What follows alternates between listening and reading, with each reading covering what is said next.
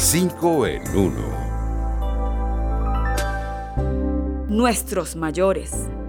La sordera, común durante el envejecimiento, puede provocar angustia y preocupación, por eso conviene la detección temprana y aplicar los cuidados necesarios para evitar que empeore.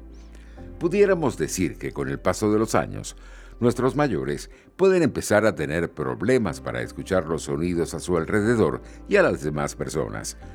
Varias pueden ser las razones que provocan la pérdida de la audición. Un ejemplo, las infecciones en el oído, la presencia de líquido, el uso de algunos medicamentos, la exposición a sonidos muy elevados, entre otras. ¿Qué hacer? Primero, vale la pena un examen médico para descartar cualquiera de estas condiciones.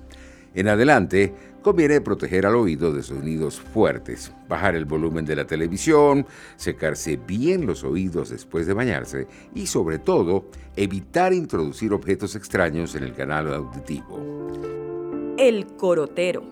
Aflojar tornillos resistentes suele ser un problema al momento de hacer reparaciones en casa, pero con ayuda de algunos trucos caseros puede ser rápido y fácil.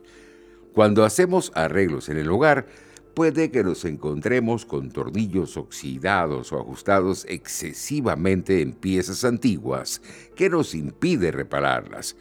Ustedes preguntarán, ¿qué hacer?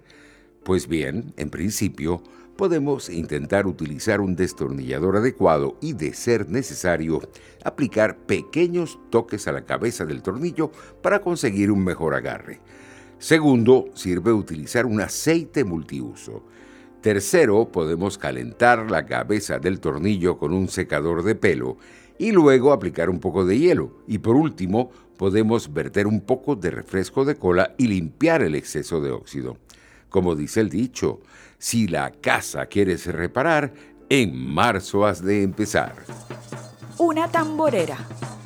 Los Diablos de Yare son una festividad propia del estado Miranda que se celebra el Día de Corpus Christi y es reconocida por la Organización de Naciones Unidas para la Educación, Ciencia y la Cultura, UNESCO, como Patrimonio Cultural Inmaterial de la Humanidad. Si la memoria no me falla, desde hace más de 200 años, las pequeñas comunidades de San Francisco de Yare celebran de manera especial el Corpus Christi con la danza de diablos enmascarados al son de las maracas y la caja o tambor típico de la localidad. Lo interesante es que durante la celebración los diablos se rinden sumisos ante el Santísimo, simbolizando así el triunfo del bien sobre el mal. Impregnada de creatividad, espíritu de organización y fe religiosa, esta celebración tradicional fomenta un fuerte sentimiento de identidad comunitaria y cultural, tal como lo incluyó y concluyó la UNESCO en 2012. Fogones tradicionales. Los tostones a base de plátano verde son una típica comida venezolana que puede ser fuente económica de calorías en época de crisis. Comúnmente servidos como contorno de platos de pescado en la costa de nuestro país, en el Zulia, los tostones o patacones son un plato principal y se sirven con ensalada rallada, queso blanco, jamón, cochino o pernil desmechados, huevos ancochado y salsa al gusto. Solo 5 tajadas pueden aportarnos más de 100 calorías. ¿Cómo prepararlos? Basta con rebanar un plátano verde por la mitad o trozos pequeños, aplastarlos y colocarlos en aceite caliente hasta que se doren.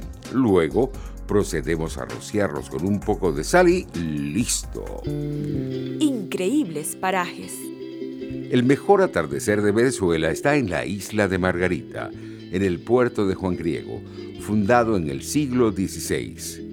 Ubicada a la orilla de la playa en el noreste de Margarita, esta ciudad tomó el nombre del navegante sevillano Juan el Griego, quien se encontraba en Nueva Esparta en 1545. Se cree que al morir, los habitantes del lugar empezaron a llamarlo con el nombre de la persona más prominente de la época. Las visitas al puerto y al fortín de la galera son parada obligada en esta zona de la isla por las imágenes inolvidables del sol que se pierde en el mar durante el atardecer. Por eso muchos aseguran que es el más bello de Venezuela. Hasta aquí 5 en 1. Nos vemos.